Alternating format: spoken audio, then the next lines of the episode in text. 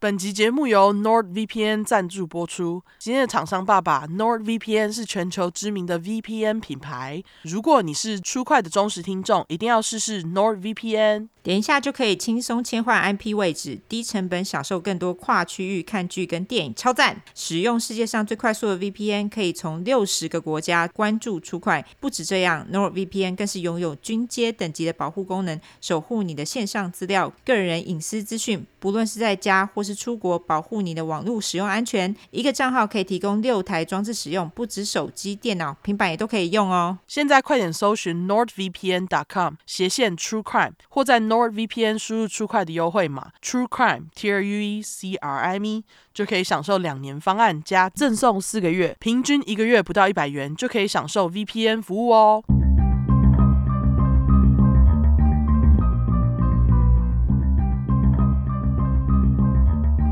安安安安，大家好，我们是 True Crime，True Crime，我们是出口真实犯罪感性谈话节目，兼优质英语教学节目。我是 Olanda，我是 Olive。好，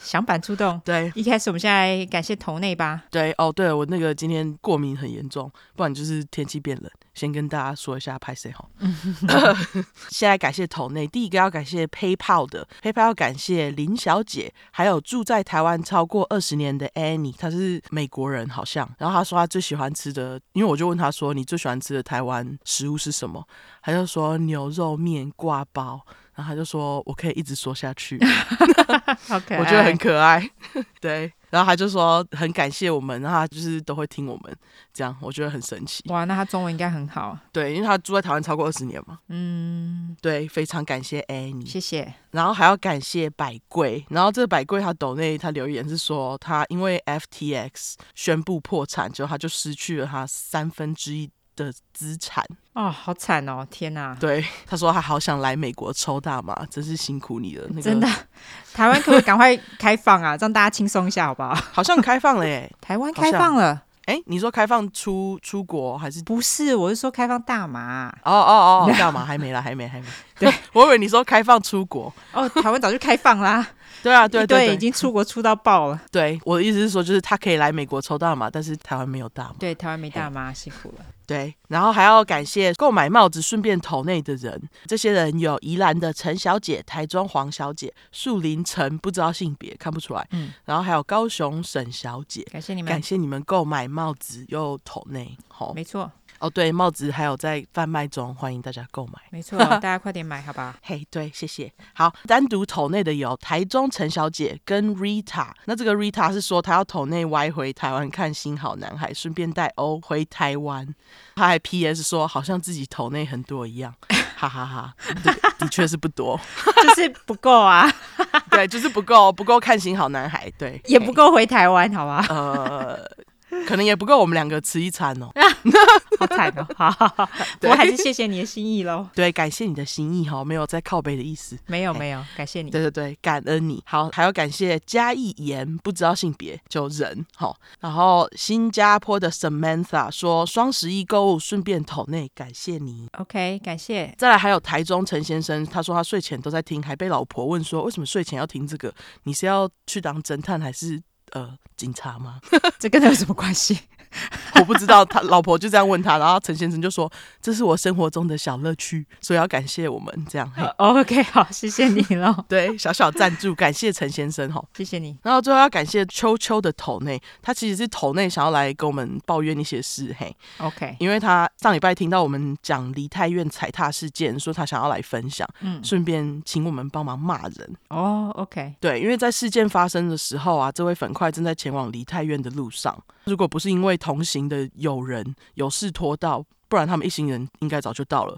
就是说，这个球球搞不好会卷进去，这样被卷进去。哦，所以他算是蛮幸运的。对对对，然后所以他们在前往梨泰院的路上的时候呢，嗯、就看到很多救护车，当时就知道有大事发生了。结果就是果断掉头，后来他们就找了一家店坐下来吃东西。嗯，坐下来以后呢，他们同行的中国，他还特别写中国支那人，他们就开始拿梨泰院事件开玩笑。然后球球就说，更过分的是，他们还开始猜最后会有几个死亡人数，猜的数字差最多的人，下一次酒局要付钱。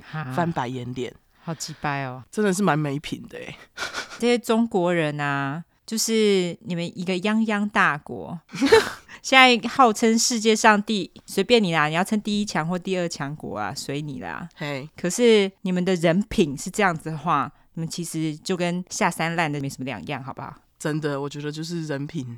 不用这么当，这样嘿。对，你们的品格就赶不上其他国家，好吗？对，那总之他就说，新闻一边报这个惨案，配上他们无情的喊着数字，他说他真的听不下去，因为他觉得说我们不是很幸运逃过一劫的吗？这有什么好开玩笑的？然后他就说，你们这些在中国被压榨逃出来，长期在韩国的人，对于自己的第二个家，难道没有同理心吗？但因为我是去出差，有我的上司跟他的朋友，为了我的工作，实在不好意思屌他们，当下也很气自己为什么要跟这种人坐在一起，还要跟他们敬酒。他们还笑到店家老板过来制止说：“不好意思，因为现在国商，还请你们音量小一点。”我想店家老板如果有办法听懂他们讨论的内容，拳头应该会直接过来吧。如果是我，一定会揍爆他们呢。我真的到现在想到这件事还是很气。嗯，真的是蛮没品的。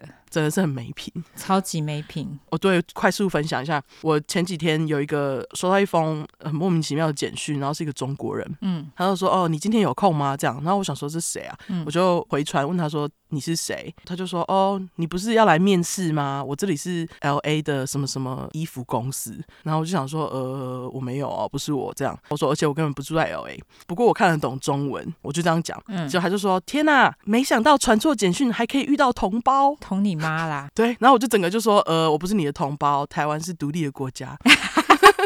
就他居然跟我说，哦，我也讨厌共产党，我也支持台湾独立什么的。然后就他就自己开始在那里说什么，他要跟我当朋友，哈，有点诡异耶，是不是？然后我就不理他，但是我就有回话，嗯，因为我想看他要干嘛。然后重点是他跟我讲的那间衣服公司，我上网去查，根本就没有这间公司。所以他就诈骗啊！我就觉得他是诈骗啊，然后他就在那里说什么要当朋友嘛。嗯、后来呢，我们就不知道为什么就聊到，他就说他在争什么服装设计师，然后我就开玩笑说，我刚好也是哎、欸、什么的，就他就说把你的作品集拿来看看呐、啊，这样马上被抄啊！对啊，我就说又不是我要应征，你说看就给你看吗？我就这样讲，就他就马上开始骂我了啊！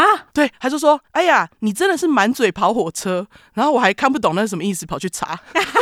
什么意思？我还真的不知道哎，好像就是嘴巴很流利的意思，就是很会顶嘴的意思。Oh, OK，然后我就说，那你要不要拿公司的东西给我看，我再给你看。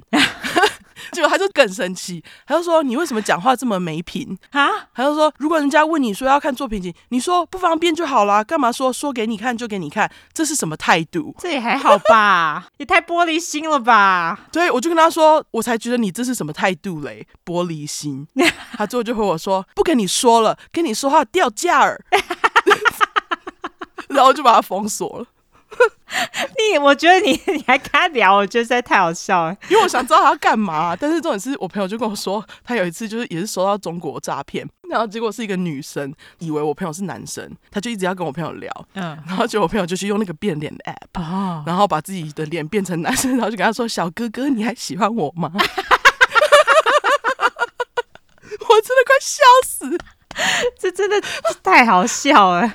啊、哦，对，好，OK，好，对，中国人的故事就讲到这边，OK，精彩，好，那总之你们也泱泱大国，希望你们有水准一点，好不好？哎，对，好，好，那个感谢大家的投内，终于要来念留言了，干好长，没错。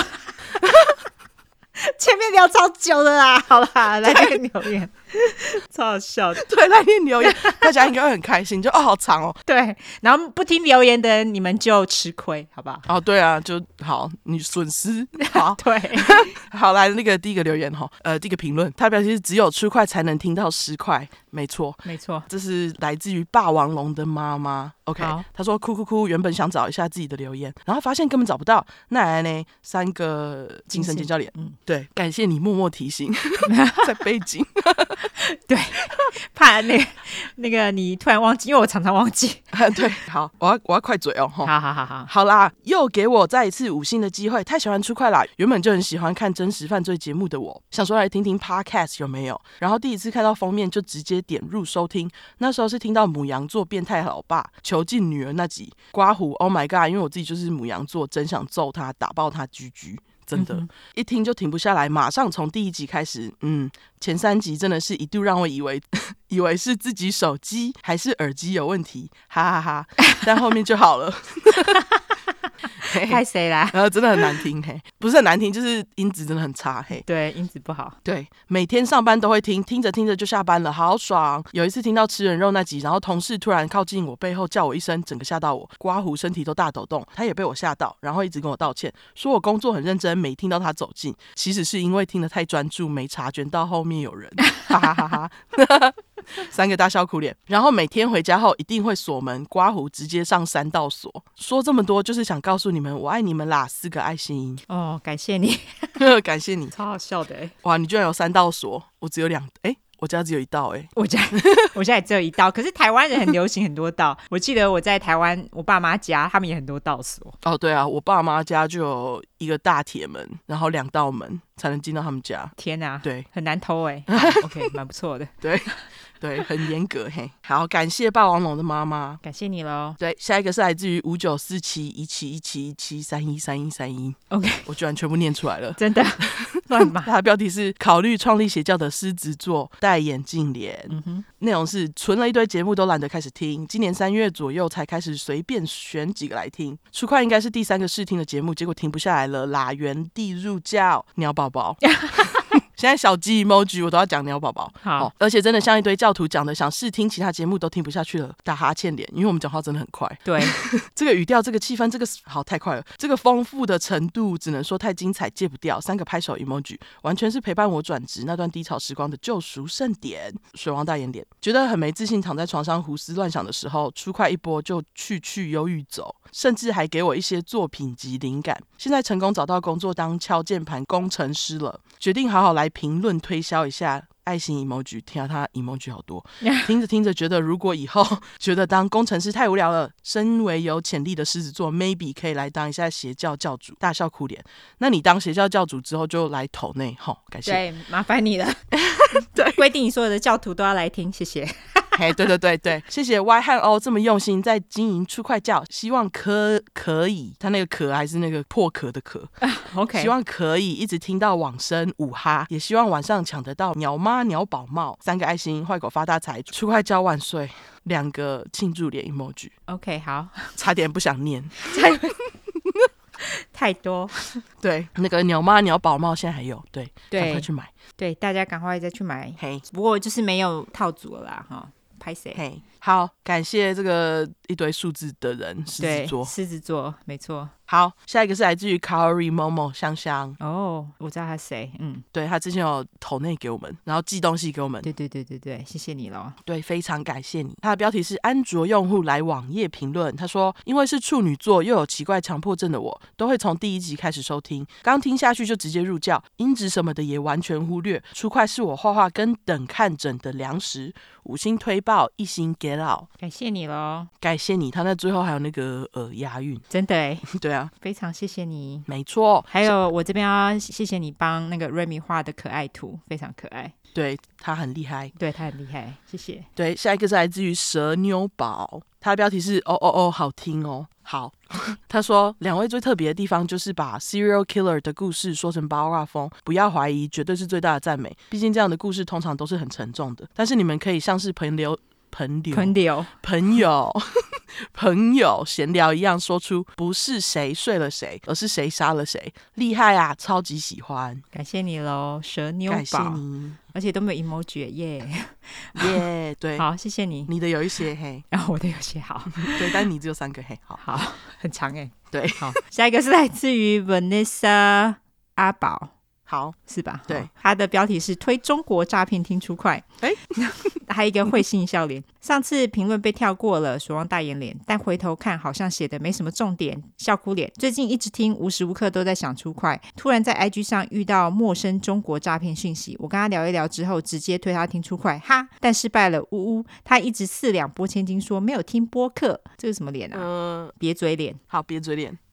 我觉得就这样，不然有更好再跟我说。太可惜，好想知道他们听到 Y 说我们逮到机会就说中国的坏话的反应。不过想想还是不要让他们听好了，不然等等小粉红玻璃心来乱攻击出块，我就罪孽深重了。水汪大眼脸，爱你们，优最赞，刮胡已抢购帽餐袋子，有够期待，双眼爱心脸，他应该已经收到了哈。对，他应该已经收到了。对，上一批的全部都寄出了哈。感谢你，上一批订购的没有收到，拜托要来跟我们讲，好不好？嘿，对对，好，感谢你，我们在帮忙处理。嘿，没错，好好，下一个是来自于推爆身边亲友的阿威，他的标题是最爱的优质节目，爱心整整追了两年多，从一宝妈升格成二宝妈，去年怀女儿时也不间断的听，让她打从娘胎就学习如何保护好自己，刮胡，真心觉得是很胖。很棒的胎教，很胖的胎教。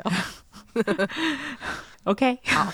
平时不止开车通勤时必备，就连工作时也偷戴耳机听。不知不觉每集大概都重刷了至少三次以上。刮胡没办法，太爱你们了，双眼爱心连。最近重听某集通勤小块时，听到某粉块分享幼稚园升小学时被表哥性侵。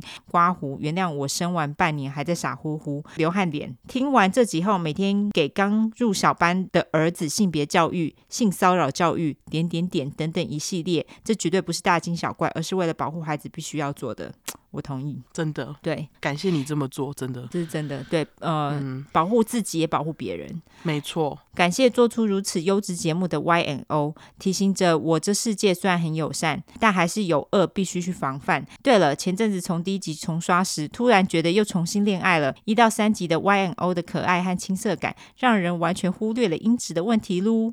OK，谢谢你。最后来表白一下，原本已经把 Apple emoji 的 podcast 删掉，为了给我最爱的粗快五星评论，又再下载回来，是不是真爱无敌的感觉啊？大笑哭脸，不要再靠北 YNO 骂脏话，你们不爱听，但我这忠实粉块很很爱，很 很爱好吗？好。突然吃螺丝，每次听到 Y N O 提到有人又说脏话怎样怎样的，我就会脱口说出干，到底关你屁事，一直在那边靠背，很好。然后顿时觉得超级无敌舒压，笑脸出快最赞，出快最棒，拜托，请一直保持这样做下去，爱心真的哇、哦，几个好爱，一二三四五个五五个好爱你们，它下面有刮胡哦。真的，好，眼睛还没到这，对，五个好爱你们，OK，收手比爱心 emoji，感谢你喽，对，感谢你，居然听到生了二宝，嗯，对。好，辛苦你了，真的。我怀孕期间我完全没有在避讳的，我也是狂听到一个不行。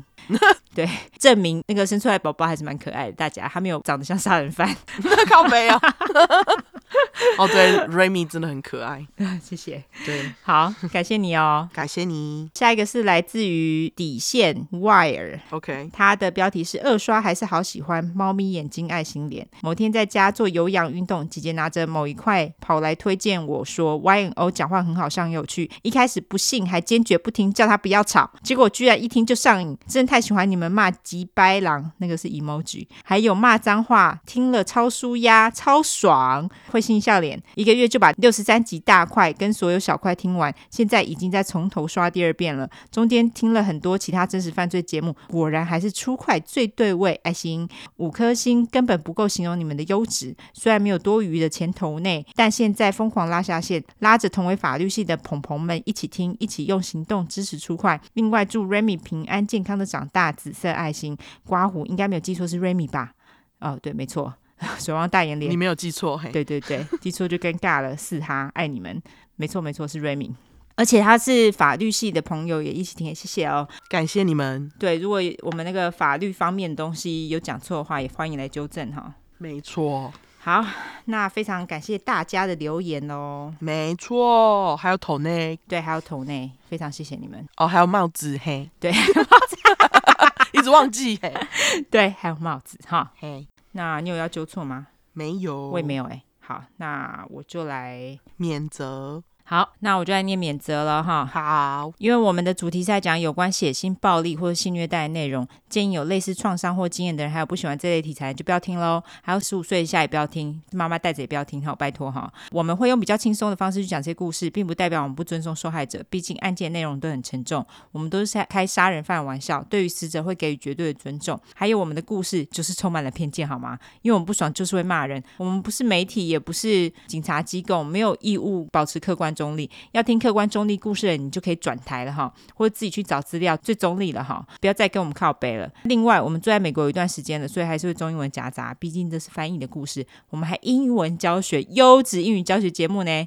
那有玻璃心的人，哎呦，这边就给你一个警告。我们逮到机会就说中国，你要说共产党啦，或是某些中国人坏话都 OK 啦，随便。因为某些中国人也蛮机掰，就像刚刚我们在念头内的时候，那些中国人，对你真的可以去吃屎哈。嘿所以假使你不喜欢我们讲中国坏话，就不要听了哈。不喜欢听脏话的人，拜托你直接关掉，我们就无缘拜拜。另外，如果我们有提到任何加害人有心理疾病的话，并不代表今天你有相同心理疾病就会干这些事情，因为很多人有一样疾病也是充满正气啊。所以我们今天骂加害人，并不是骂所有有相同心理疾病的人，大家就不要自己对号入座喽。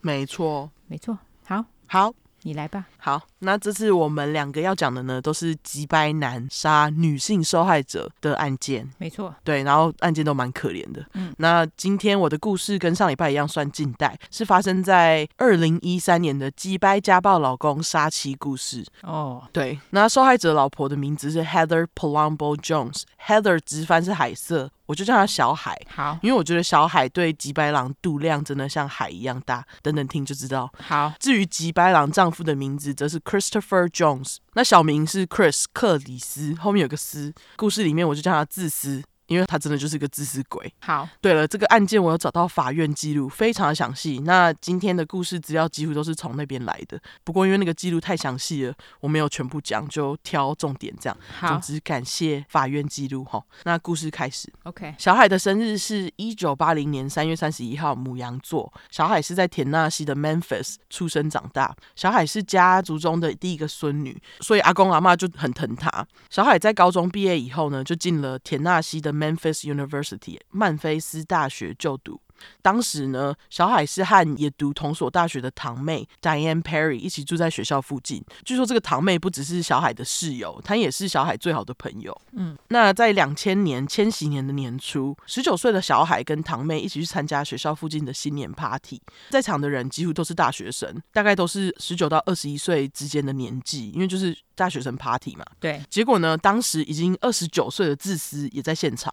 以年纪来看，就像高中生参加小学生的 party。嗯，那其实这是因为二十九岁的自私，他不但没有一份稳定的工作，他也没有什么朋友，他就是去 party 骗那个年纪小他很多的大学生呐、啊。哦，就是一个 loser 这样。完全呢？对啊，那我没有找到自私的生日，因为其实还有别的 Christopher Jones，而且我找到有一个是演员，真假？对。什么电影演员的，我完全没看过，是老演员这样。哦，哎干！而且对了，就在我们录音前两天，十一月十三号星期日，维吉尼亚州大学发生一起 mass shooting 枪击案。没错，没错。对，死了三个人，嫌疑人的姓名也是 Christopher Jones。啊，真的假的？所以 Jones 真的是一个非常普遍的姓哎。Last name，对，真的哎。对，那个嫌疑人的名字只有 middle name 跟我今天讲的吉白狼不一样。哈，我就觉得哎。诶怎么这么常见的名字？这样对啊，你这样找不到生日，好像也可以理解。对，我真的找不到。总之没关系，他很急掰，不知道就算了。嗯，小海在新年 party 认识了自私之后，两个人很快就开始约会。据说小海对自私是一见钟情，他完全不介意自私大他十岁，甚至是二十九岁想要认识十九二十岁的大学生，这一点很奇怪，他完全不介意哦。而且呢，还在他们两个人开始约会不到几个礼拜，小海就让自私搬进他和堂妹一起住的公寓。OK，就是进展很快啦。那小海跟堂妹去学校上课的时候，自私就待在小海的房间打电动，完全不去上班。傻小，所以他也没有就是稳定正常工工作嘛，对不对？对，那他可能也没有地方住，可能住在家里之类的。啊，所以他就是一个 parasite，那叫什么寄生虫？对 对。他就是，嗯，他就是整天待在人家宿舍打电动哦，明明就不是他的宿舍。结果没多久呢，堂妹就跟小海说，他其实不想要自私搬进来跟他们一起住，他觉得自私已经侵犯了他们的空间，这样。嗯，那我就猜说应该是没帮忙付房租，然后不是什么好室友之类的原因。接着呢，小海跟自私就在两千年的三月搬离他们的宿舍，然后搬到另外一间公寓住。OK，那通常来说，男女朋友同居要一起分担房租跟生活开销嘛，五十五十才公平啊。对啊，可是自私这个废物，不但就是持续窝在家打电动，也继续不积极找工作，只会非常非常偶尔才会去送一下披萨外送。那我也不知道自私是在哪一间披萨店工作，可以让他这样偶尔才工作，但他真的就是废中之废。OK，对，结果就因为他这么废呢，就导致当时还在上大学的小孩得全职工作赚钱去养自私，这样。他这样子居然还跟他在一起，真的是人很好哎，是不是？嗯哼，度量很大。对，而且他不是半工半读哦，他是全工，然后八分之一读，做随便算的差不多。因为 因为小海为了养自私，他花了将近十年的时间才拿到学位。哈，对哦。正是，因为他一直在工作，所以他学分就是只能慢慢修、慢慢修这样，所以我就觉得很鸡白。哈，可是他跟自私在一起这么久，对对，Oh my God，他们从两千年在一起，直到就是事发之前几个月。哦，天哪，对，听下去就知道。我以后一定要告诉女儿不要演这么眼瞎。我觉得今天这一集真的很警示，很恐怖。没错，没错，实在是太可怕了。对，两千零四年四月的时候，也就是两人同居四年左右，嗯，小海这时候怀孕了，于是两人决定奉子成婚。当年八月七号，小海跟自私正式结婚。据说当时小海家人心里都觉得自私蛮废的，不太支持这段婚姻，但是因为他们想说小海喜欢，所以他们就也没说什么。小海在生下大儿子没多久，又再次怀孕。那这次是个女儿，她跟自私最后就是生一男一女这样。嗯，其中小女儿有自闭症，比较需要照顾。那在小孩出生以后呢，自私她就自然而然的成为 stay home dad，毕竟她本来就是待在家，本来就是个废物，哦，不是啊，对，本来就是个废物。stay home dad，我觉得 OK，就是如果你有还有带小孩的话，其实 OK 的。对，但是我觉得她不配这个称号，嘿，他是 stay home dad wanna be。OK，好，我觉得应该要这样说，嘿，OK。他就说啊，那我要顾小孩啊，小孩你继续去上班，然后边读书这样，然后他就继续待在家，但是大多时间。他待在家，其实也都是在打电动。哈，对，小孩也只能继续全职赚钱。那我个人并不觉得，在一男一女的组合当中，一定要是男性赚钱。嗯，但是我觉得现实就是说，照他们这样子的话，只有小海在担心钱，非常不公平。对，更何况小海还在念书。的确是，而且更何况他非常的废。对，而且我觉得他年纪也比较大啊。老实讲，我觉得如果他有好好在家里当一个父亲的话，我觉得是 OK。例如说，小孩每天都很快乐，然后他也都把小孩弄得很好的话，那我觉得这没有什么。这个就跟全职妈妈一样。哦，对对对对对对。可是我觉得，如果说他只是在家里打电动，然后什么事情都没有干，他好像只觉得啊，只要小孩子活着就好，我觉得这就不 OK。对，他其实就是那个态度。如果自私多少打个工，负担一些，其实小海也不会这么辛苦啊。的确是，而且有时候小海工作回家，还会因为自私打电动，什么东西都没弄，他就必须要收拾东西，还要煮饭，弄饭给一家吃。啊、哦，真是我要可怜。对啊，开头我也才会说小海对自私度量很大。那根据小海堂妹，小海原本身材不是特别瘦，但也没有到过胖。可是啊，自从小海跟自私结婚以来，小海的体重增加了将近八十公斤。而且体重就是增加的很快，就是压力太大了啦。对，那堂妹其实也是这么认为，他们就觉得说，小海身体改变就是因为来自于自私造成的压力，因为自私不帮忙，就是造成长期家庭责任失衡嘛。对，而且不止这样，他对小海控制欲还极强哦。可是他自己居然偷吃啊！哦控制个屁呀！是不是？真是，就他宅在家打电动，居然还敢给我去偷吃，真是哎！而且他偷吃还不止一次，是跟好几个女人。大小啊！然后结果小海就有多次跟堂妹讲这件事情，然后也有跟堂妹说他自己想要离开自私，这样，因为他觉得就是啊，这个男的真的是太过分了，这样。虽然是这样说，小海当时还是在牧师的劝说之下放弃。哦，对了，那个小海跟自私都是基督徒啊，圣经是不支持离婚的。牧师，你真的可以去吃屎！我是说真的，真的，什么意思？这么烂的婚姻，你还劝人家不要离婚？对，那所以小海当时就有暂时就是没有离婚这样。可是我觉得真的是早就该离了。对啊，他们已经在一起多久了？小海也忍受够久了。对，那总之，二零零九年到二零一零年左右，小海终于拿到因为一直工作无法早点完成的学位。不确定小海念的科系是什么，但是好像是跟教职类有关。因为小海的梦想是当老师教小朋友。OK，小海一拿到学位，马上就在田纳西 Memphis 的 Fraser Corning 小学找到幼稚园老师的全职工作。那这所学校离小海当时住的 Germantown 德国城开车需要三十分钟，我觉得算有一段距离。嗯，不近，真的蛮远的，就是来回要一小时。嗯，但是小海不但从来没有迟到过，还每天都提早三十分钟到学校，因为小海非常热爱当老师，学生们也都很爱他。也因为这个新工作呢，小海在学校交了不少同事、新朋友。渐渐的，他也开始偶尔会在下班后跟朋友吃晚餐，小酌一下再回家，很正常嘛。嗯，而且小海还不是会很晚回家那种。那结果自私这个控制狂呢，居然不爽哎、欸。常常因此跟小海争执，哦，就是叫他自私不是没理由，真的是又废又自私。对，因为他真的有个双标，我就想说你自己可以多次偷吃，小海不能跟学校老师聚会，什么意思？凭什么管人家？完全。后来小海在某同事的介绍之下去体验了 Zumba 舞蹈课，他就意外发现自己很喜欢跳舞，于是就和同事一起报名了每个礼拜都会有的 Zumba 课程。优质小知识插播时间。Zumba 好，Zumba 在维基百科上的翻译是尊巴。那尊巴是由一个哥伦比亚舞蹈家 Alberto Perez 创造的健身舞蹈，是一种针对全身的有氧运动，通常会搭配轻快的南美洲音乐。根据某项研究显示，跳一小时的尊巴舞蹈可以消耗三百到九百卡的热量。哇，对，会有区间，是因为尊巴的课程有分强度。他们还有针对年纪大的人的运动，跳尊巴舞除了可以消耗大量热量，还可以有什么降低心血管疾病跟高血压等的好处。反正就是好像是一个很棒的运动啊。哦，总之，小海他在开始跳这个尊巴没有多久，他就感受到自己身体的变化，他就决定呢，想要为了自己的健康减掉一些体重。嗯，就是减掉他婚后增加的体重，这样八十公斤真的蛮多的诶。他就是压力呀、啊，对，很可怜。对，那小海除了增加跳舞课的频率，从原本一周一次变成两到三次，而且他每次上课还都是跳两小时以上。照我刚刚讲的算起来，就会是至少六百卡到一千八百卡，很厉害。嗯，那不止如此呢，小海也非常认真的会开始控制自己的饮食，在一年多的时间里，小海就瘦下将近八十公斤啊。好厉害哦！很厉害，对，他真的超级厉害。一年呢？一年多，一年多，快两年，好像还是很厉害，还是很厉害。对对，等于说婚后因为自私压力造成的这些体重全部都瘦了下来，小海也因此开始变得比较有自信，身边的亲朋好友呢都替小海感到开心跟骄傲。有朋友还说，瘦身成功的小海当时就是很有自信嘛，就像是一只破茧而出的蝴蝶。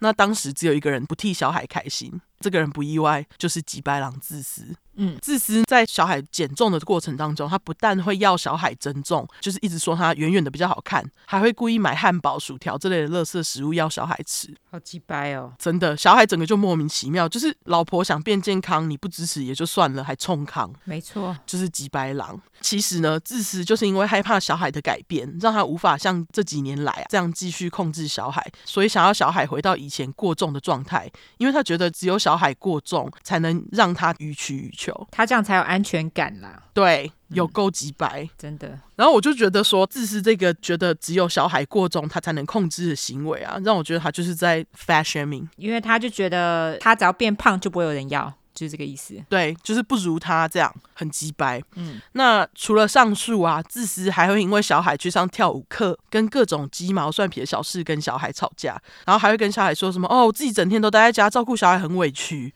我去你妈啦！哦，对，我就问，让小海养他十年在家打电动的人，到底在委屈跟大声什么？完全对。好，二零一二年的春末，忍无可忍的小海终于决定要跟自私的自私离婚。很好，在小海下定决心后不久，某天学校同事看到小海一副有心事的样子，就问他说是怎么了。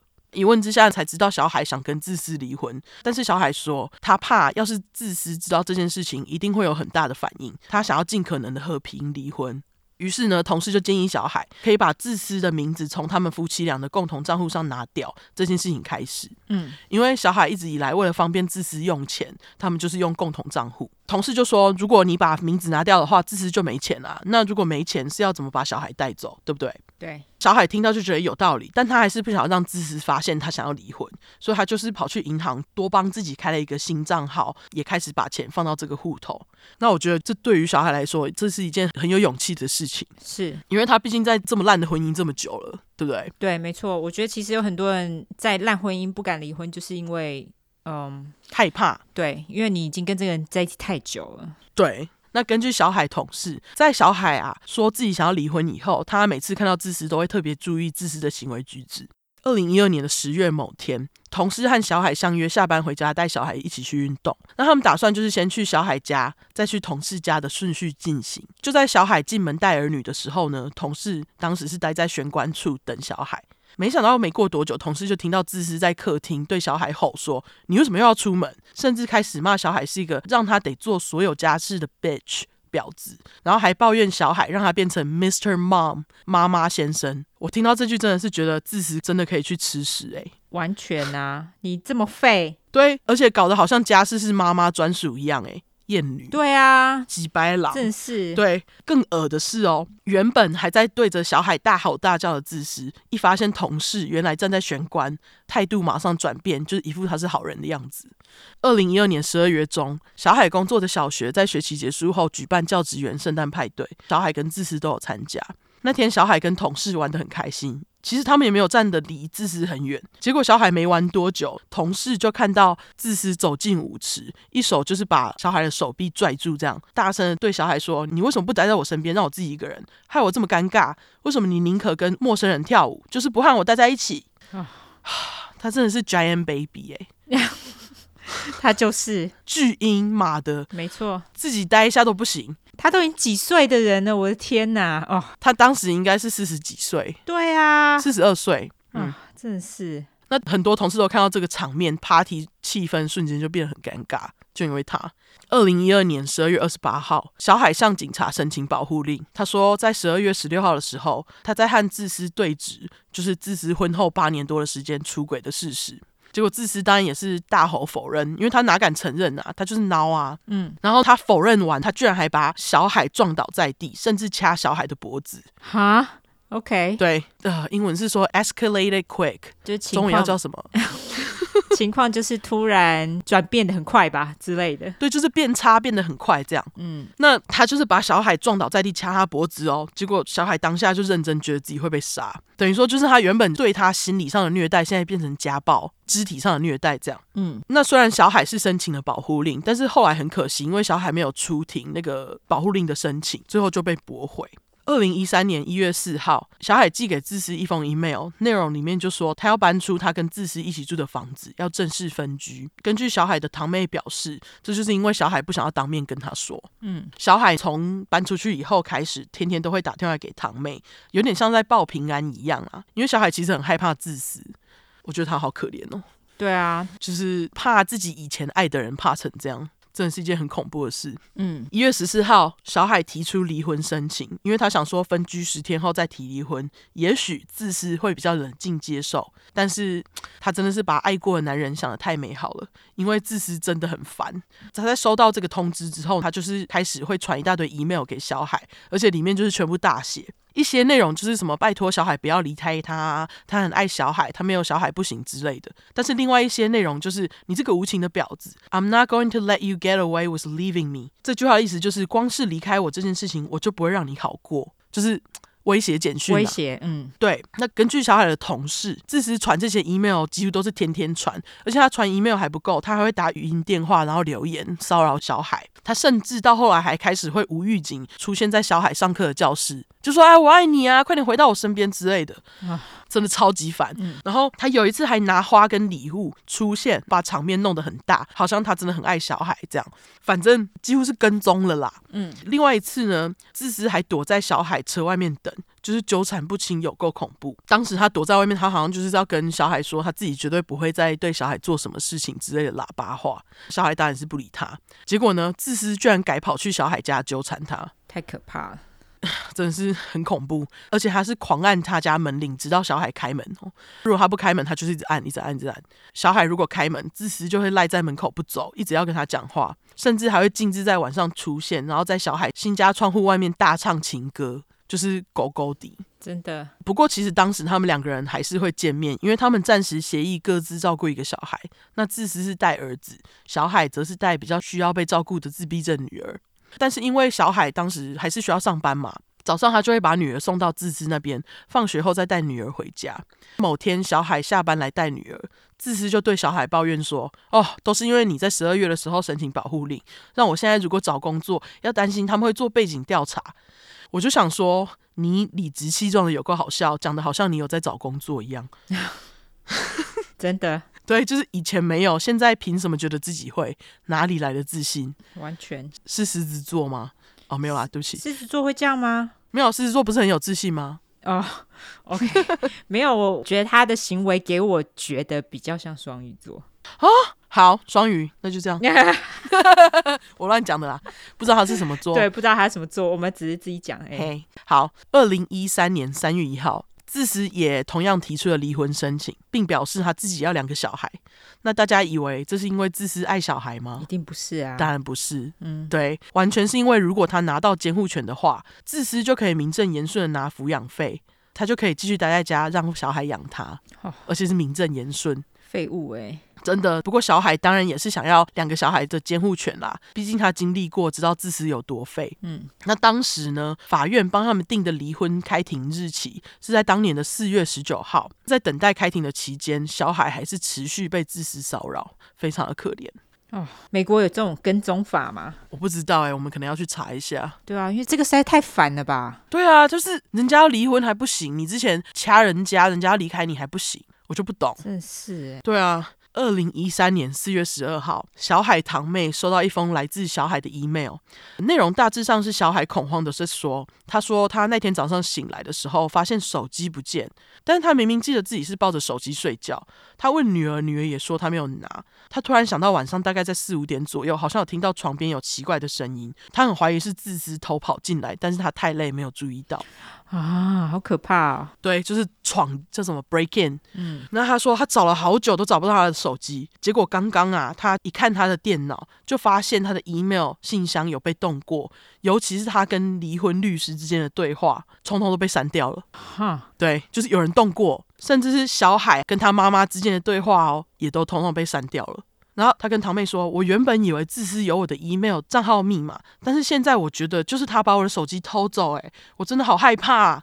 哦，大家可以想象吗？醒来真的这超可怕，就你在你不知情的情况下，有人跑到你家，哎，这有多可怕？就是把你最隐私、隐秘的东西拿走，哎，好可怕。对，直接在这边跟大家说，真的就是像小海怀疑的一样，就是自私做的。OK，他的确就是偷跑进他家偷拿他的手机。”然后偷拿他的手机去做一些有的没的事情，那他真的也动了 email，对，就是他删的。OK，因为他不想要小海可以好好的跟律师沟通，很机掰。唉，好，那除了小海堂妹，小海的朋友跟同事也都证实，小海有跟他们说过，就是自私闯入家门拿手机这件事情。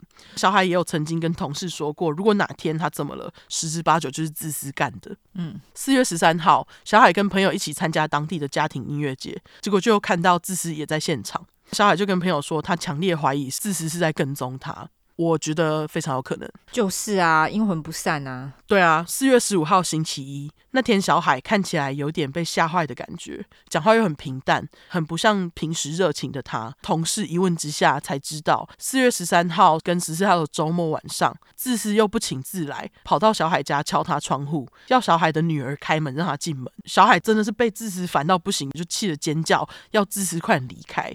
那小海还告诉同事，他非常期待可以快点结束跟自私的离婚官司，因为他认为自己应该可以拿到小海的监护权。毕竟自私这么废。嗯，不过很可惜的是，小海并没有活到出庭日。四月十五号这天呢，其实也就是最后一次有任何人听到小海的消息跟看到小海。四月十六号一早，小海没有来上课，同事马上就打电话给堂妹，因为从来没有缺席过的小海突然没来上课，非常的奇怪嘛。嗯，担心的堂妹也马上报警，要警察去小海家做 welfare check。当警察来到小海家时，小海的车在车道上，房子是上锁的，没有任何被侵入的痕迹。那当时小海的妈妈也因为担心来到了小海家，所以就是有小海的备用钥匙，于是就拿给警察用。这样，警察进门一看，就发现小海不在里面，但是钱包、手机、钥匙却都不在。房间床上的棉被是被掀开的，整个房子的样子呢，就让警方推断小海在失踪之前应该是已经上床睡觉，就是下床去干嘛，然后就没有回来了。当然呢，警察也开始在小海住的德国城当地开始展开地毯式搜查，结果也完全找不到小海。警探在听了亲朋好友的说辞以后呢，也认为小海不可能就这样在打离婚官司之前就离开嘛，不告而别，这样不太可能。嗯，警察在调查以后，也因为在十二月时小海对自私申请的保护令记录，第一个就是怀疑这个正在打离婚官司的自私。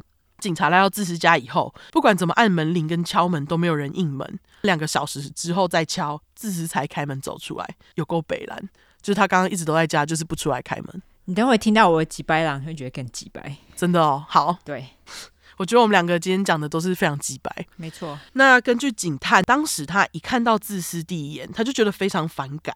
自私在得知，因为就是他干的，嗯，小海失踪的消息之后呢，马上表示，哦，小海四月十五号晚上十一点多有寄给他一封 email 呢，上面写着，请来接我们的女儿，我无法面对所有人，请原谅我，请让他们记住我是爱他们的妈妈。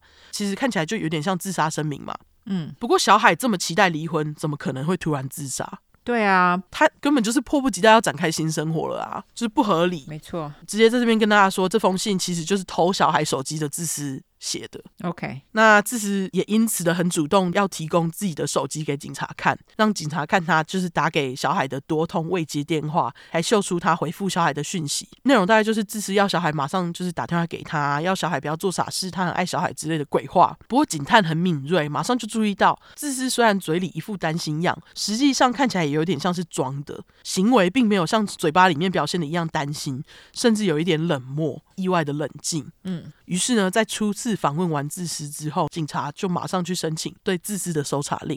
那其实当时警方除了怀疑自私，还有另外一个嫌疑人。这个嫌疑人呢，其实就是小海离开自私以后又联络上的高中学长。嗯，事发之前两个人正在讯息暧昧阶段。不过因为学长当时不住在那个田纳西州，他住在另外一个州，所以两个人直到小海失踪当时都没有见过面，就是是网络暧昧这样。嗯，那他们是要约在离婚官司之后见面。学长在小海失踪时也确实有不在场证明，所以他立刻就被警方排除在外。学长呢也把他所知道的事情告诉警方。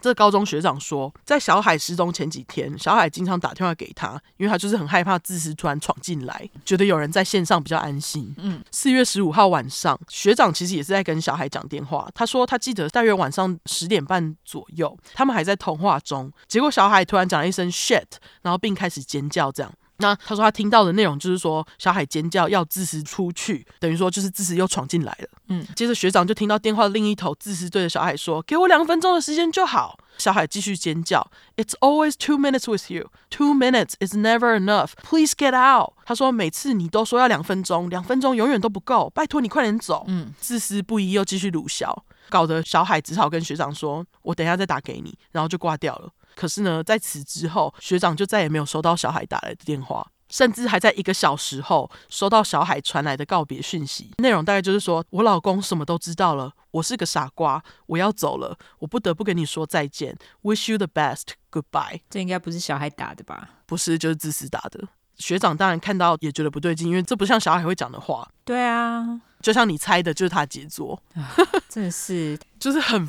烦，你知道吗？对，就是做这些微博，对，就是在那里装，是在装什么装？总而言之，四月十七号，警察拿到搜索令以后，就马上来到自私家。那自私当时不在家。警察这时候呢，就非常聪明，趁机把追踪器 tracker 放到自私的车下，就是试图追踪自私的行程，想要看看就是能不能因此找到失踪的小孩。因为现在生死不明嘛。嗯。接着他们就直接进门，因为他们拿到搜查令了，就直接进门把自私的桌上型电脑、笔电和硬碟通通拿去当做证物。当然，他们也在自私的家中找到小海不到一个礼拜前不见的手机。嗯。那当时呢，自私家里桌上有一本摊开的圣经。他摊开的地方内容刚好就是谴责离婚那边有个靠北，哈，我觉得他就在合理化自己做的事。对，总之呢，当天警察又再次问了一次自私知不知道小海的下落，自私还是说他不知道，还说他很爱小海，不可能会对他怎么样的啦。结果他继续说，要不是小海决定离婚，他们都还会是一个非常幸福的家庭。小海实在太盲目了，就他居然敢这么说。真的啊，对，他还跟警察说：“哦，我知道小海哈，他现在就是跟一个男的外遇，他在离婚之后就要跟这个男的在一起。然后他讲这个男的其实就是学长，学长，嗯。但是小海明明在离婚官司打之前都还没跟学长见过面，哪来的出轨？而且人家早就说要离开你了。对啊，真的是都已经要离婚了。对，有个几白。那我觉得当下警探应该真的很想马上把他抓起来，但是当时呢，其实他们还是没有确实的证据，没有办法。几天之后，警方决定出动警犬。利用放在自私车上的追踪器找到他的车。四月二十三号，警犬来到自私车边一闻，马上汪汪叫，表示车上有鬼。OK，于是警察就马上把自私找来问说：“哎、欸，警犬表示你车上有血呢。”自私这时候就厚脸皮的表示：“哦，可能是因为我在路上会捡 roadkill 啦。”优质复习英文时间，roadkill，路上被车撞死的动物，在那个 Netflix 阿杰影集里面也有这个字哦。没错。因为他最喜欢 roadkill。对，那警探听到自私自信的说 roadkill，不屑的表示，警犬闻到的是人血，不是动物血等了。嗯、好啊，那个资料没有提到警探不屑，不屑是我乱讲的。好，不管怎样，自私这下再也无法狡辩，只好悻悻然的跟警察说，四月十五号晚上十点半左右，他去小海家，想要求小海不要离婚。讲到后来，两个人起争执，结果小海一个重心不稳就摔下楼了。安呢，当自私跑下去看的时候，小海脖子已经因为摔下楼断掉。结果这是一个恐慌，就赶快把小海再去处理掉了。哈，对。然后他说，他先是用空气床把小海包住，用绳子绑起来，再放到后车厢，再再到高速公路边的一条小溪，把小海放到树叶堆跟木头上，再倒汽油烧掉的。问号，完全呐、啊，这感觉就是有事先规划的。对啊，而且意外当下，你不是应该要先叫救护车吗？怎么会是先灭尸、啊？完全啊。谁会这样做？对，而且如果你这么爱前妻的话，怎么会忍心烧掉他的尸体？对啊，我就不懂啊。反正没过多久，自私讲一讲，又开始流眼泪，泪眼汪汪的跟警察说：“哎呦，小海其实不是摔下去的，我刚刚是说谎啦。其实我是担心你们会怀疑是我，我才这么说。”他说他那天，对，他说他那天跟小海讲到一半去上厕所，出来就发现小海在厨房上吊自杀死了。胡说八道。对，然后事实甚至还形容什么小海脸变紫色、舌头变长的样子，让他有够伤心。然后结论一样是要带去灭尸，就是整个不合理，完全啊，什么啊？对，结果呢，在讲完这段以后，他就继续讲到两人离婚的官司，又说什么学长是小海出轨对象，就是因为学长小海才会离婚，就是硬要在警方面前把自己讲成受害者。他真的就是一个獐头鼠目的恶心男。好、哦、好，四月二十三号晚上。警察在自私跟他们说弃尸地点之后呢，就来到田纳西孟菲斯，就是 Memphis 的六十四号高速公路跟 Coralville Arlington 路交界处，也真的找到小海已经被烧得面目全非的尸体。嗯，据说是四度烧伤，结果也因为被烧得太严重，尸检官必须透过牙科记录来确认小海的身份。尸检报告表示，小海的尸体被找到的时候只有约三十五公斤。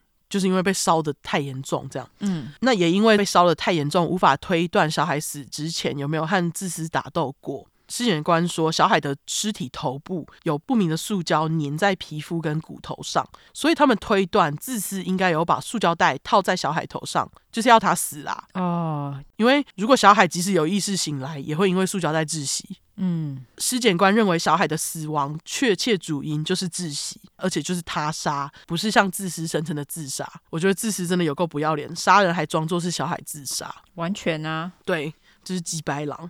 那小海尸体上也没有像自私声称的脖子断掉痕迹，就是脖子并没有断掉。尸检官检验小海家的结果显示，多数的血迹都是在客厅，还有清理过的痕迹。他们当然也很合理的推测，自私是在客厅杀害他的嘛。应该就是两人那天晚上讲不合，自私对小海动手，然后就把小海给杀了。推断小海的死亡时间应该是介于十点半到十一点左右。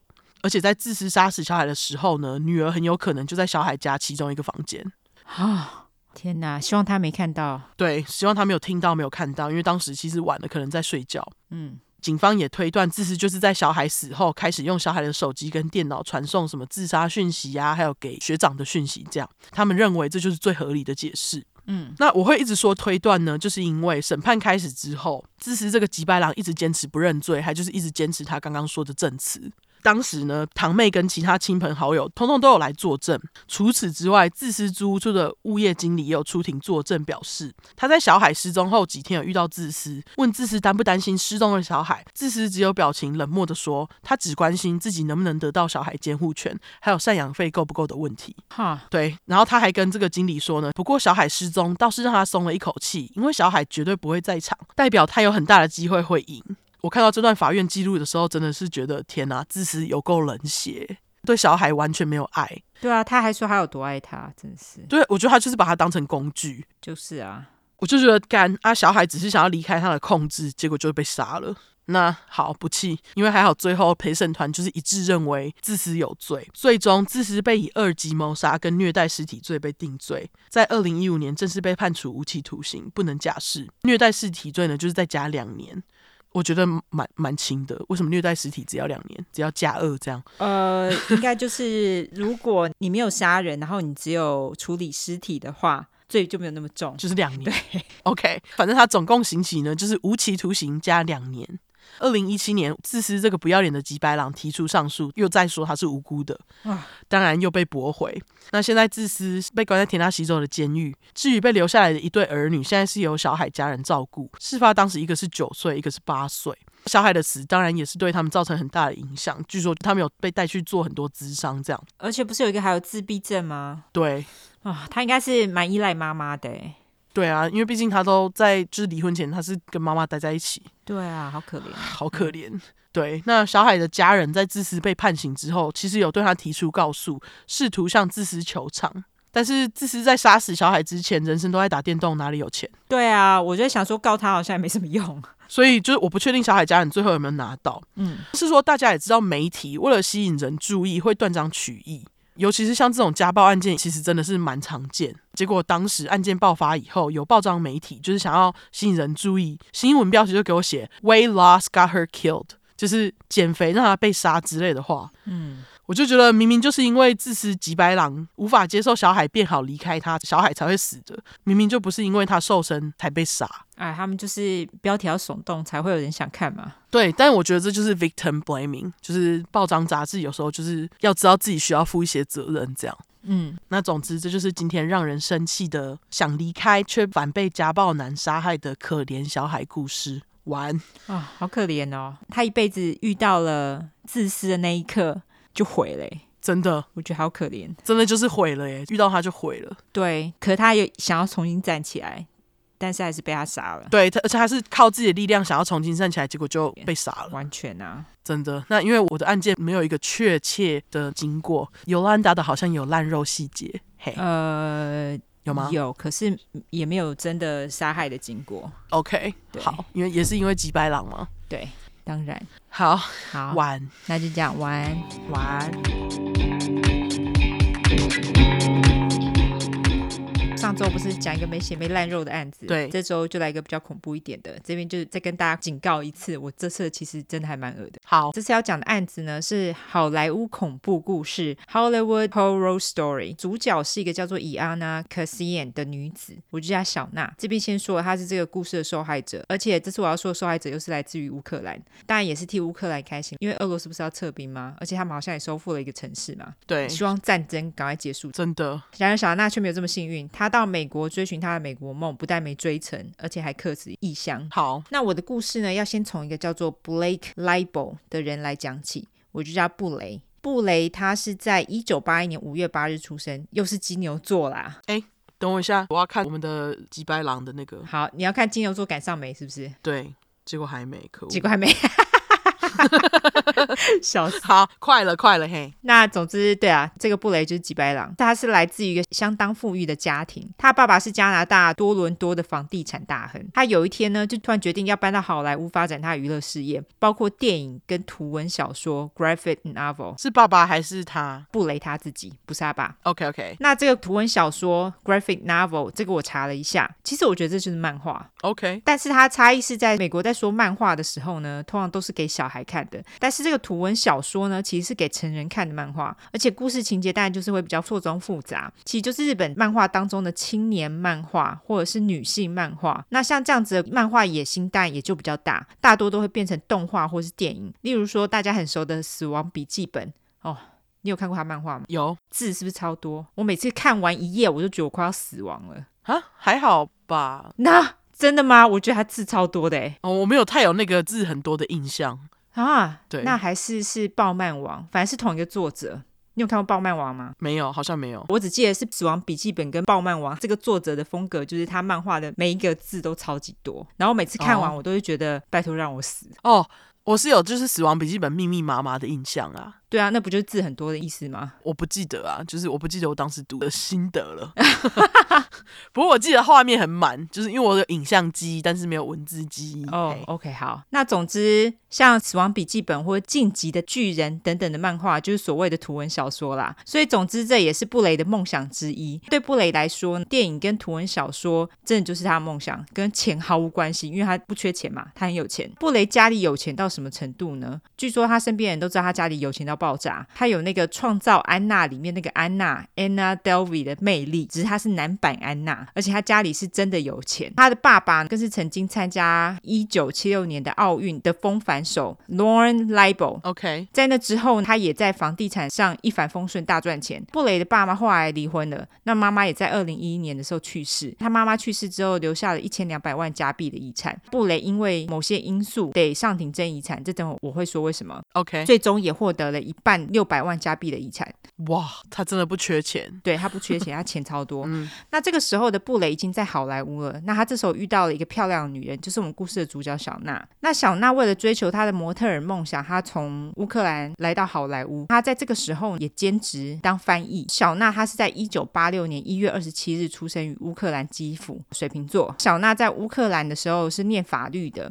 后来，他也到了某个税务机构当检察官，但是他为了追寻他的模特儿梦想，所以他就在二零一四年二十八岁的时候，到了位在洛杉矶的好莱坞。他也马上就立刻爱上洛杉矶。小娜也曾经跟娜妈说她有多爱洛杉矶，但他也跟娜妈说他遇到一个好男人，也就是布雷。OK，但布雷以各种刻板印象来说呢，普通人都会觉得他是一个很好的对象啦，因为他很有钱嘛，对不对？对。再来就是他在好莱坞似乎还算蛮成功的，而且他还导了一部小成本电影，叫做《Bold》秃头。呃，IMDB 二点六分，也太低了吧？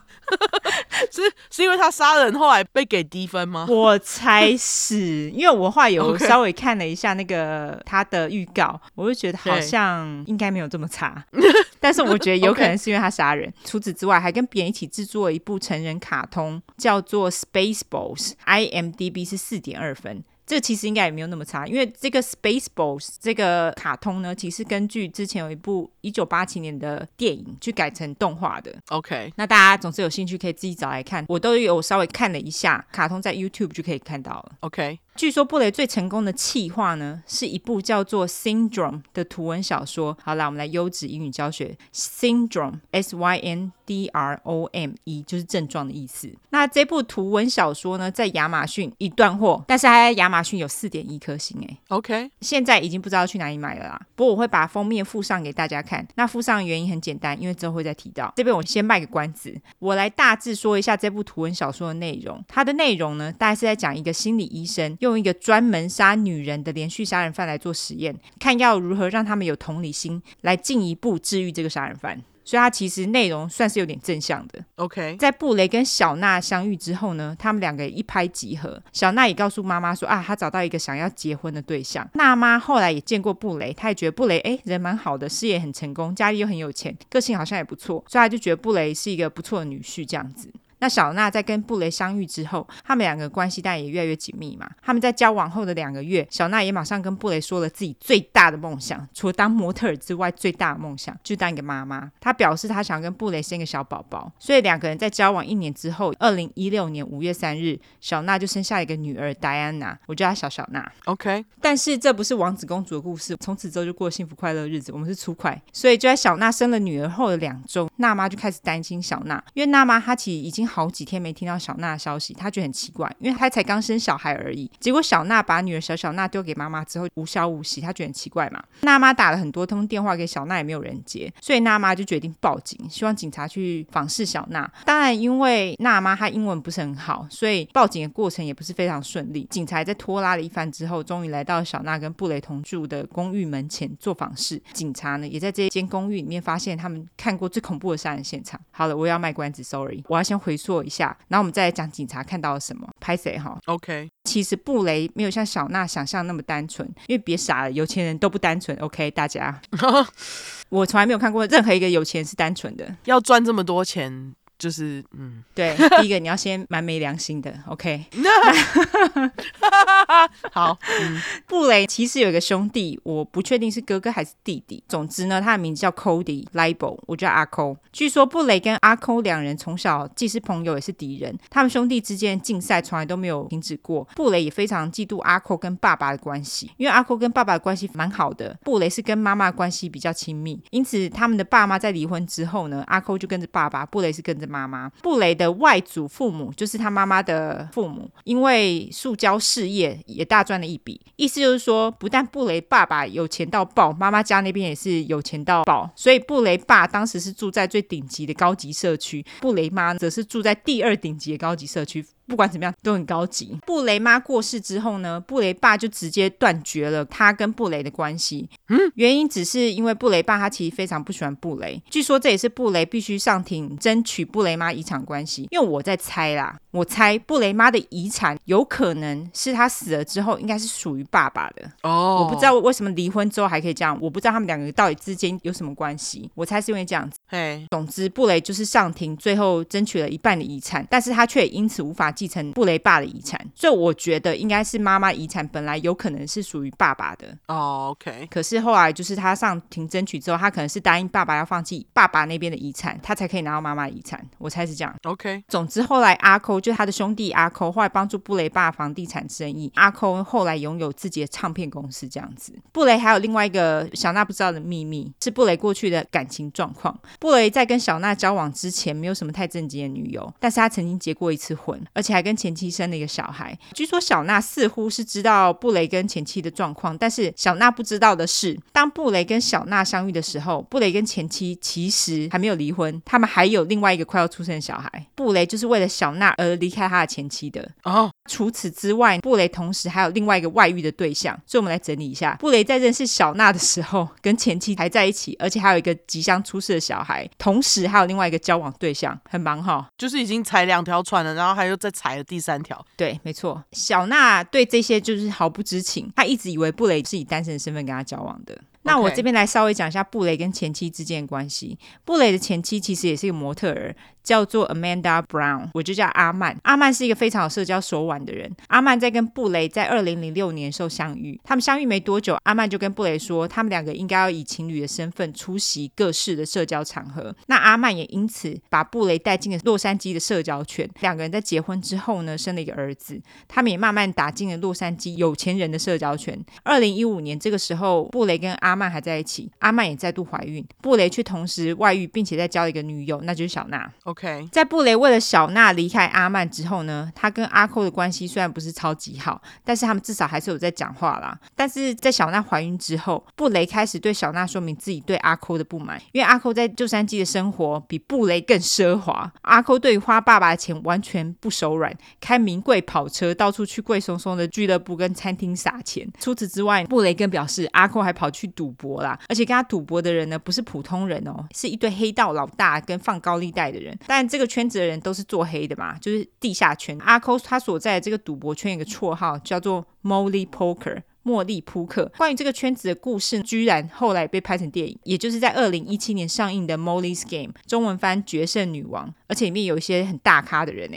居然呢？对，例如说杰西卡·却斯坦跟凯文·科斯纳，而且他 IMDB 有七点四分哦，哦，好像蛮好看的，可以再找来看看。OK，那总之内容大概就是在讲一些名人、政客跟罪犯的事情，但这那又是他们自己一个故事啦，所以这边就不多赘述。总之，阿抠那个时候似乎就是在这个圈子里面，而且据说还欠了不少钱。当然，他欠钱的对象也都不是什么好人，毕竟都是黑道老大，什么高利贷之类的。对，据说他那时候欠钱的金额大概到一百万美金左右。OK，因为布雷就跟他身边的亲友说，哦，他累积了上百万的债务，可是照理来说，对他来说这应该是小钱。OK，对不对？因为他们那么有钱。布雷他还表示，阿扣的行为呢，已经造成家人跟朋友的危险。一直到案件发生为止，布雷一直跟所有的人都说阿扣的行为有多糟啊，大家的处境有多危险等等。然而到了二零一六年上半，就在小娜即将临盆之际，布雷担心的不只是阿扣的问题。这时候布雷的离婚申请已经过了哦，他也搬出了他跟阿曼在比佛利山的房子，并且跟小娜一起搬进了一间公寓。但小娜她完全不知道布雷的婚姻状况嘛，她以为她单身，所以她也不知道他才刚离婚，但也不知道布雷还有另外一个交往对象，名字叫做 Constance 思思。更夸张的是，布雷还帮思思跟他在小娜的公寓的不远处买了一栋房子。哦，方便他就是两边跑就对了。对对对对对，没错。二零一六年五月中，也就是在小娜被杀死的一周前，思思她报警表示，布雷在她送思思的那栋房子里面性侵了她，布雷也因此入狱了。后来是小娜把他保出来的，但小娜这时候也因此发现了布雷他外遇的事实嘛。小娜的妈妈后来也说，小娜发现这个事实的时候，她有多么的伤心，因为很显然的，布雷并不是她想象的那么美好。当时小娜其实非常担心他会失去他现有的生活。所以他就用了布雷的钱，帮娜妈还有小小娜在他们住的公寓的附近弄了另外一间公寓。他觉得这样子一来，他就可以专心的经营他跟布雷的婚姻，并且好好的想一下他下一步要怎么走。嗯，但是小娜在发现布雷跟他想的不一样之后，他才惊觉布雷其实根本就不在意他们两个人所建立的家庭，也根本一点都不在意小娜跟小小娜。布雷甚至还威胁小娜说：“你如果不跟我打炮，那我就要去找其他女人打炮哦。”那这时候小娜才在两周前生了小孩呢，她是那个。剖腹产、哦、是要打炮打个屁呀、啊！像我若自然产，我大概医生说要发生性行为至少要两个月，对，两个月。除此之外呢，他还情勒小娜说：“你不跟我打炮，我就抛弃你，跟抛弃我前妻一样啦。”哦，这时候的小娜当然超级害怕的、啊，她离乡背井来到美国追求新生活，还梦想跟这个男人共组家庭，结果这样的生活却非常有可能在一夕之间成了泡影，所以她无法接受嘛。娜妈发现了布雷根本是一个烂咖之后，她就要求小娜搬去跟她还有小。小娜一起住，但是当时小娜因为太害怕，所以她没有这么做。而且就像你说，她不能接受啊，所以她就留下来了嘛。对，她就是试图想挽回她跟布雷的关系。对啊，当年也就是二零一六年五月二十三号，小娜当时跟娜妈一起在洛杉矶的某处购物。娜妈说他们在购物的时候，小娜开始收到布雷各式情类的简讯跟电话，小娜也因此越来越焦虑。渐渐的，她就无心购物了。接着，小娜就跟娜妈说，她得要马上回家一趟。娜妈但很担心自己的女儿嘛，她就问小娜说：“你是怎么回事？”但小娜却不肯说。据说当时还可以从店里的监视器看到小娜边讲电话边离开的样子，而那也是娜妈最后一次看到还活着的小娜。OK，好，我们现在回到刚刚卖关子的地方。之前不是说娜妈打电话传简讯都找不到小娜，娜妈因为有非常不好的预感，所以她就报警请警察去做探访嘛。但是因为娜妈的英文不是很好，所以一开始警察并没有当成一回事。于是隔天一早，娜妈就自己搭了计程车去小娜跟布雷家。娜妈当时就是有被监视器拍到，她在小娜跟布雷的公寓大门前徘徊。在这个时候呢，娜妈突然注意到在他们的公寓窗边有个男人站在那边，她认出那个是布雷后，就大声跟他说。哎，布雷，布雷，赶快开门让我进去啊！但是布雷当然没鸟他。后来是有一个人他开了大门准备离开公寓，娜妈才赶紧进门去找小娜。那娜妈她站在小娜跟布雷的公寓门口按门铃啊，敲门，按半天敲半天，就是没人出来应门。于是娜妈再度打电话给警察。嗯。这时候警察终于出现了。警察到现场了解状况之后呢，他们打了电话给布雷，然后布雷也没接电话。但是警察跟娜妈说，他们什么都没有办法做，因为他们没有任何理由可以强行进入。毕竟小娜是一个成年人了，所以警察最后还是离开了。OK。那在这个时候的小小娜在娜妈的公寓里是由娜妈的一个朋友帮忙照顾。虽然说娜妈她非常想进公寓了解小娜跟布雷到底什么状况，但是她也得回家照顾婴儿小小娜嘛，所以她最终只能选择回家。隔天，娜妈再度跑到小小娜跟布雷公寓的大门口，他也再度打给了警察。那这次警察呢，终于也同意娜妈认为小娜才刚生产完，然后突然不接电话不联系，的确是有蹊跷。小娜也许需要医疗协助之类的，所以就答应帮助娜妈强行进入公寓做访视。警察在来到了公寓大门口后，他们叫娜妈待在门口等他们。他们在强行进入时，发现小娜跟布雷的公寓门有像旅馆那种锁。你知道，就是那种，就是你如果开门啊，它会有一个铁条或者是铁链绑着门的那种锁。对，就是我忘记那是什么锁。之前有跟大家说可以装那个。对对对，嗯、反正就是那种 latch，对不对？对。总之，这个锁那个时候是从内部被锁上的，意思就是说公寓内部一定有人嘛，只是一直没有人应门，所以他们就觉得很奇怪。接着警察在强行进入之后呢，他们才发现现场根本就是谋杀案现场。警察进入客厅后，可以看到客厅非常脏乱，他们就边走过客厅边叫小娜。名字。接着，他们发现通往房间的走廊门啊，不但锁上了，而且还有一个栅栏把门给拦住了。嗯，有栅栏？对，是不是很奇怪？对啊。所以警察后来只好把整扇门给拆下来。当警察往客房看的时候呢，他们看到了血迹，他们也突然明了到，干，这很不寻常哦。接着，警察就继续叫着布雷跟小娜的名字，但是仍然没有人回应。接着，警察就来到了主卧室，他们也发现主卧的门也被用一个床垫给挡住了。什么啊？所以警察就用力开门，想说把床垫推倒就可以进去嘛，对不对？对。结果他们在这么做的时候，就发现有人也在往他们的方向推着床垫，不让他们进入。靠北。所以就是有人在里面。超有鬼的好不好？对。所以警察接着就大喊说：“哎，我们知道你在里面，我们也知道你正在推门哦。”接着在沉默了这么久之后，总算有人回应了。那个人就布雷。嘿接着布雷跟警察说：“哎呀，小娜不在这边，她不在家啦。我知道你们在找她，但是她不在家，我也不会出去的。”啊，警察不是白痴，但知道布雷在胡乱啊，所以警察就回他说：“我没有要离开哦。”就在双方僵持不下的时候，布雷这时候打电话给他一个朋友，他的朋友也马上就赶到了布雷公寓。接着布雷的朋友呢，就看那个警察跟布雷双方一直不停的在那边僵持不下，所以他的朋友就劝布雷出来。在劝了一阵子之后，布雷终于肯出来了。那这时候的布雷呢，只穿了一件四角裤。大家看到布雷的时候，其实也吓了一跳，因为他脸上有多处的抓伤跟淤青，在手背上也有一个超大的咬痕。警察把布雷带离公寓之后，就开始巡视布雷的公寓。在警察巡视了主卧室后，所有的人都被主卧室的景象吓到了。他们看到主卧的床上很明显的一个凸起物，那就是小娜。小娜的身上有个米老鼠毯子，一直盖到她的下巴。警察完全不需要掀起毯子，就很明显知道小娜已经没有生命迹象了。呃、因为小娜虽然只有头露出来，但是很明显的，小娜的头有非常可怕的伤口，他的头皮被剥掉了，啊、从他的后脑勺一直到颈部，然后延伸到下巴的皮，通通都不见了。哈，所以是前面没有被剥。然后后面全部都被剥掉了。对，就是从后脑开始，头顶我不确定有没有被剥，但是他从后脑开始就一直都没有，所以他可能头顶还有留一部分。干、啊，所以就是脸还在，就是从后脑勺延伸到下巴，等于说就是有点像是脖子那边吗？对对对对对，没错。啊 很可怕。那他左边的耳朵也不见了，只剩下耳骨。除此之外，脸上有多处的咬伤跟淤青。还有一件不寻常的事情，就小娜的身体也苍白到不行，意思就是说她体内几乎完全没有血液。警察还发现了一件布雷的裤子，裤子里面有布雷自己的护照跟四千美金。当然，警察马上就逮捕了布雷。这个时候心急如焚，娜妈非常想要进公寓一探究竟嘛。警察马上就阻止了她，并且跟她说小娜已经死亡的消息。警察帮布雷拍照的时候，他还笑，而且那笑非常诡异，不知道在笑啥笑，你知道吗？我会附上照片，嗯、大家可以看一下。好。而当警察质询布雷的时候，布雷马上否认他杀了小娜，也否认他做了任何警察在公寓里面看到的任何事情，还表示：“哎呀，我连小娜死在那张床上我都不知道呢。”布雷还说他不知道是谁杀了小娜，还一直强调科学会还给他一个公道，告诉你们是谁杀了小娜。诶，科学应该就会说是他吧？对，没错，你说的对。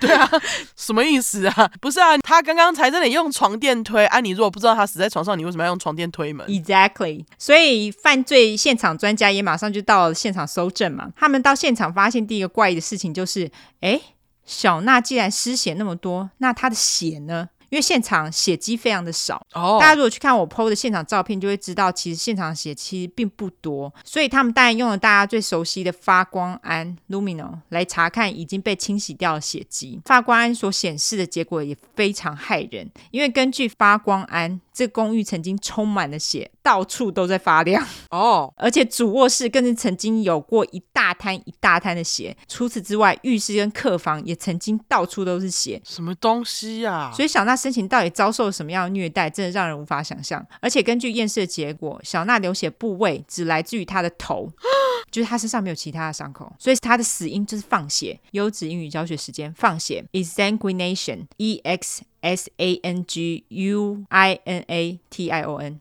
警察认为要放血到小娜死亡，必须花六到八个小时。但这有多残忍，大家可以自己想象一下。哎、欸，而且你说伤口只有就是你刚刚说那个皮被剥下的地方吗？没错，这样等于就是说他在死前放血的时候是不是拖来拖去、欸？哎，好像是这样子。干！因为到处都是血嘛，对啊，因为你刚刚就说主卧也是嘛，浴室也是，客房也是，对，哪里都是，对，到处都是。唯一的伤口那就是嘎，就是他头皮没有了，然后他还这样子被弄来弄去。嗯，好好，对。当然，除了公寓之外呢，专家们也去翻了垃圾，他们找到了十一袋装满了毯子、床单、被单、毛巾和清洁用品的袋子。他们也在袋子当中发现了其中一个被单，有一个非常完整的血手印。那这个血手印的小拇指有一节不见了，他们根本也不需要去弄。什么指印之类的，他就是布雷的手的原因，是因为布雷在之前的一个意外当中失去了最上面一节的小拇指，所以这个血手小拇指最上面一节不见了，嗯，所以他的小拇指是没有指甲啦，就是他，对，就是他的手印。那这整个事件呢，跟阿抠的债务毫无关系，而且警察在深入调查之后呢，也查不到阿抠曾经背负过任何赌债。那为什么他们当时会把它考虑进去啊？是因为布雷有讲吗？对，是因为布雷到处跟朋友讲。哦，OK，对，他到处跟朋友讲。嘛，那他们可能就会觉得，哎，因为像这种犯案手法非常害人，那你就会想说，普通人应该做不出来，可能是黑道的人做的事情嘛。哦，OK，OK，对不对？然后去查的时候才发觉，哎，其实跟阿抠根本就没有任何关系。OK，所以他们就排除了布雷之前声称阿扣陷家人跟朋友于危险之中的可能性。那除此之外呢，警察也排除了任何嫉妒的前女友、前妻等等想要杀害小娜的可能性，因此也更确认了是布雷杀害小娜。但警察唯一无法理解的就是布雷杀。害小娜的动机，于是警察就想说，布雷是不是因为吸毒吸到 K 笑有没有？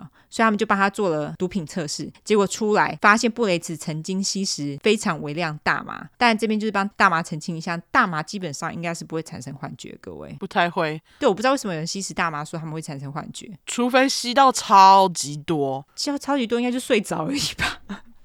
我不知道哎、欸，我我觉得会有天旋地转感哦，因为我抽到超级多过，嗯、然后我有天旋地转感，但是老实讲，身体也不太能动。对，就是我不知道为什么会有人说会有幻觉，我一直觉得会有幻觉，可能是吸到了加了其他毒品的大麻，我觉得啦。对，那总之，警察再度询问布雷杀害小娜的动机，布雷却只是一直说我没有杀小娜啊。而且还表示，如果我没有钱的话，女人才不会喜欢我嘞。就是没人问你这件事情，好吗？对啊。于是警察只好针对布雷的背景做深入的调查。然而，布雷所有的家人、朋友、前女友、同学、员工等等，没有一个人愿意跟警察或是媒体说话，所以警察就很没辙。啊？你知道，因为布雷是来自于一个非常有钱的家庭，哦，所以他身边的人其实都不想跟这个有任何瓜葛，所以他们所有人都是保持缄默，都不讲话。最终，心理医生认为布雷的心理状况可以向法庭进行审判，在案发的两年过后，布雷的审判开始。大家如果有看我附上的照片，就可以看到布雷在这两年期间的变化有多大。跟我们之前有一块讲到卡森，卡森在年纪大一点之后的长相，让大家觉得很惊吓，有没有？嗯，我觉得这个跟那个有得比，因为布雷在这两年间，从一个公子哥变成中年大叔的样子，你就会想说，干，这同一个人哦。完全看不出来。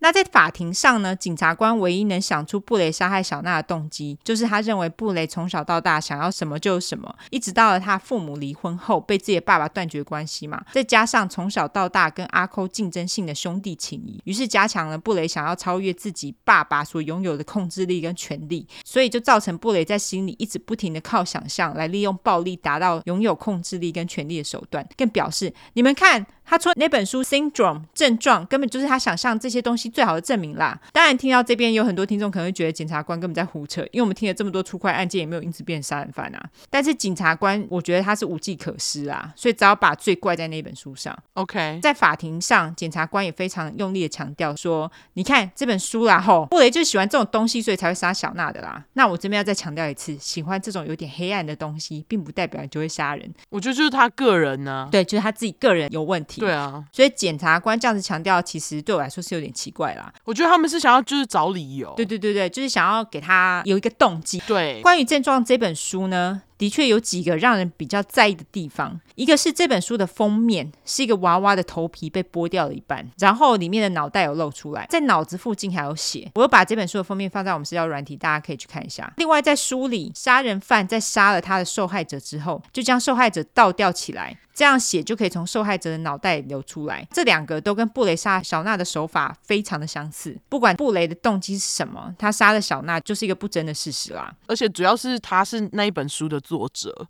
就是他自己写的。对，所以我觉得跟检察官说什么他喜欢那种东西。不太一样，对，虽然说有可能是靠他自己的想象写出来，可是不一定说你写出这样的东西，你就会变成杀人犯啊。对，就是这只是他，对，这只是他。除此之外，在布雷将小娜头皮割掉放血那个六到八个小时里面啊，请注意，这时候小娜还活着。布雷还叫了 Postmate 外送食物到家里，哎，哈，意思就是说。在这几个小时内，布雷大可以停止做这件事情，改变心意，或是赶快叫救护车。但是布雷他并没有选择这么做，他选择继续虐待小娜，直到她死亡，而且还就是还给我吃东西暂停。没错，太急白了吧？对，就是还一副轻松，还给我吃东西这样子。对，还叫外送，急白狼。我不懂到底是谁在放血那么多之后，还有心情吃东西。哦，真的哎。对啊，哎，你说就是警察找到的时候，他已经把血清干净了。对，他已经把血清干净了，因为已经过了好几天了嘛。娜妈在每一场的审判都有到场，而且她是从头做到尾，她听了所有的细节，也看了检察官所呈现的照片。但这些照片呢，有许多是小娜尸体的照片了。至于布雷的兄弟阿抠，则是有到法院支持布雷，居然。对，但是布雷爸从来都没有出现。那审判结束之后呢？经过三个小时的讨论，陪审团宣布布雷一级谋杀罪有罪，布雷还必须付四千两百万美金给娜妈，当做赔偿费用，还有小小娜的抚养费。布雷当下听了，脸上也是毫无表情啦。他最终也被判了终身监禁，没有假释的机会。那你知道最后娜妈他们有拿到这些钱吗？因为布雷他不是最后只有拿到六百。那他有钱可以付吗？呃，我不大确定哎。OK，但是我觉得他们至少拿到一一部分的金额就是了，因为四千两百万，他们好像也不可能是一笔给他.大部分都会是分年或者是分期给。哦，对对对对。所以我觉得他可能有拿到部分，但是全额我是有点怀疑啦。因为我是好奇说，你看像布雷他们家这么有钱，嗯，我就想说法院有没有办法向他们家拿？因为我觉得他们是付得起的。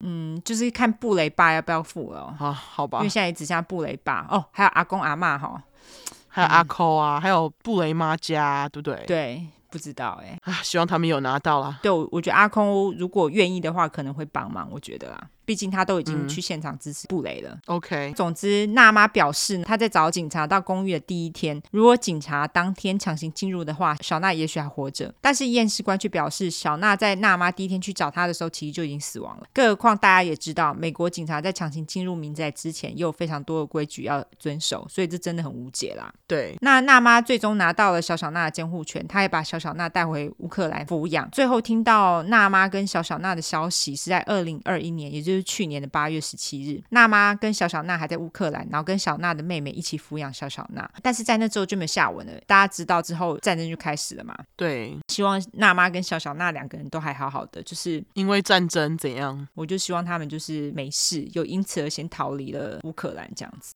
哇，天哪，真的是恐怖故事哎！整个就是那个出轨啊，然后那个剥皮干，那个剥皮到底是杀小啊？那哎，那警察有在他们家找到凶器吗？就是他用来剥皮的凶器？哦，有有找到刀子，所以他就是用刀。对，他就用刀子。他们说他应该是用刀子把他的头皮划过之后，他用手去剥他。干，超恐怖的好不好？就是干，我不知道说什么干。对，非常恐怖。好好，对不起大家，我真的觉得太恐怖了，尖叫很多。就是我，我没办法想象，就是你就是割开，然后去用手去剥皮哦。哦，真的，而且你自己想剥皮，然后放血到他死，哎，无法想象。对，就是无法想象，就是被剥皮之后，然后被拖来拖去，就是呃。对，其实你没有讲，我还没有想到说，哎，到处都是血，所以他真的是一下要被拖到客房，一下就主卧，然后又是浴室这样。对啊，而且我就怀疑他是不是就是，你看有没有他叫了 Postmates，然后他就把尸体拖到客厅，边放血，然后边加崩。哦无法想象，对，就搞不好啊，这么变态，所以他后来就是完全没有承认是他干的，没有，所以只是啊、哦，天哪，他就是什么话都不讲，而且他连在法庭上面也很沉默，因为很多加害人有时候都会上庭帮自己作证嘛，他完全没有、啊。对，我觉得他在法院，我看照片，我觉得他看起来就像是一个空壳，他好像没有灵魂，嗯、你就会觉得那个人不知道到底是谁，他就坐在那一边而已。呵，好奇怪、哦，我不是刚刚跟你说，就是他在法院的照片跟他之前照片完全是两个人嘛？嗯，他之前照片看起来非常有精神。非常有灵魂，可是他后来出庭的照片啊，看来就是非常的空哎、欸，那个人就是我，我不太懂为什么他要杀他。对，没有人知道动机啊，我实在很想知道到底是什么动机，因为他不讲，没有人知道他到底是怎样啊。对啊，我就是想说，是因为他发现小娜用他的钱买了房子给娜妈跟小小娜吗？还是怎样？